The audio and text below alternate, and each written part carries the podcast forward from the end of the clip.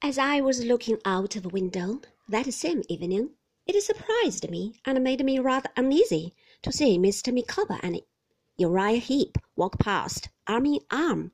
Uriah humbly sensible of the honour that was done him, and Mr. Micawber taking a bland delight in extending his patronage to Uriah.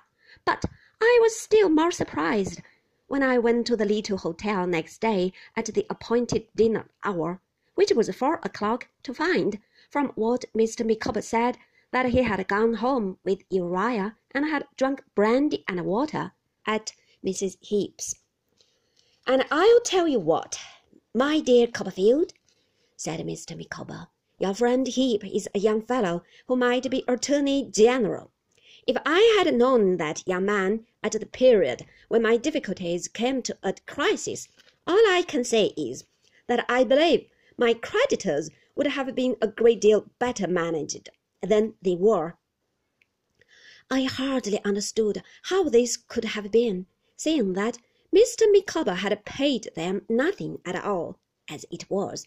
But I did not like to ask, neither did I like to say and that I hoped he had not been too communicative to Uriah, or to inquire if they had talked much about me.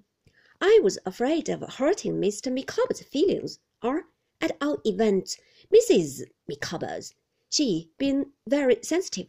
But I was uncomfortable about it, too, and often thought about it afterwards.